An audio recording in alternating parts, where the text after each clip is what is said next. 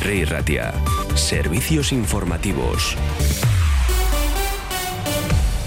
Son las 12 del mediodía en lo laboral, como les estamos contando, el coordinador general de la Figor Arroyo y la representante de IPAR, Egoa Edurne Larrañaga, nos están presentando el informe ICUS Mirán y propuestas para mejorar la situación de los trabajadores.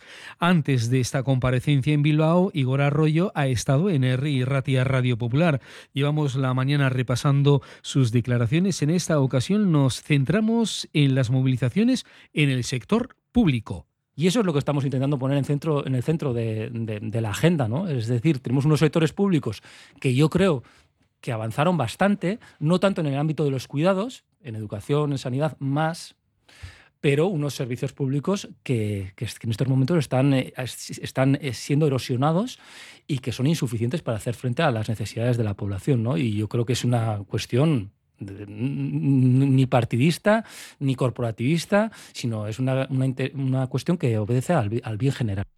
A esta hora, 12 del mediodía, llega la habitual concentración de pensionistas para reclamar pensiones dignas en las escalinatas del Ayuntamiento de Bilbao. Y ahí nos quedamos porque nos llegan varias informaciones amables. La primera, Bilbao presenta un programa de carnavales lleno de diversión y actividades para todos los públicos.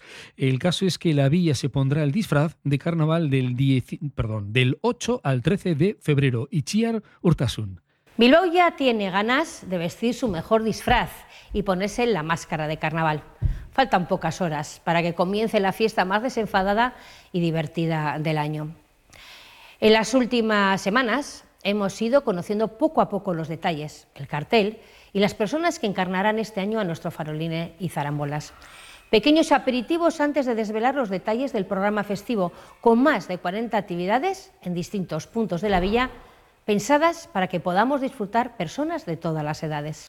Y además, desde el Ayuntamiento de Bilbao también nos cuentan que abrirá el plazo de inscripción para los programas de ocio infantil de Semana Santa el próximo 9 de febrero. Y Chaso Erroteta.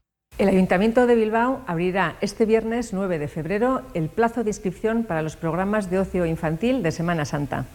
La oferta municipal está dirigida a menores de 3 a 11 años de edad que tienen de plazo hasta el 13 de febrero para solicitar plaza en una de las dos semanas del periodo vacacional escolar de Semana Santa, la semana del 25 al 27 de marzo o la del 2 al 5 de abril. La solicitud puede realizarse bien a través de la página web bilbao.eus o bien en el teléfono de información municipal 010. El sorteo público de las plazas se realizará el día 15 de febrero en la sede del área de Juventud y Deporte, en la calle Sabino Arana 50, y la consulta del sorteo podrá realizarse a partir del 16 de febrero en los mismos puntos en los que se realice la solicitud.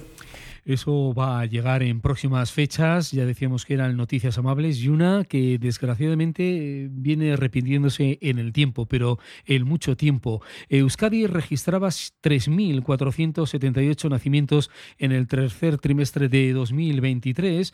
Eh, eso supone, atención, un 1,6% menos que en el mismo periodo de 2022. Es decir, que sigue en caída libre eh, los nacimientos aquí en el País Vasco. Algo que ya conocíamos, pero que se reitera con este nuevo dato conocido del Eustat esta misma mañana. En esta nota, el organismo estadístico vasco ha informado de que el descenso acumulado anual de nacimientos en Euskadi es, como decimos, del 3,2%. Por territorios históricos, el descenso más acusado se registraba en Guipúzcoa. Después le siguen Álava y después también Vizcaya.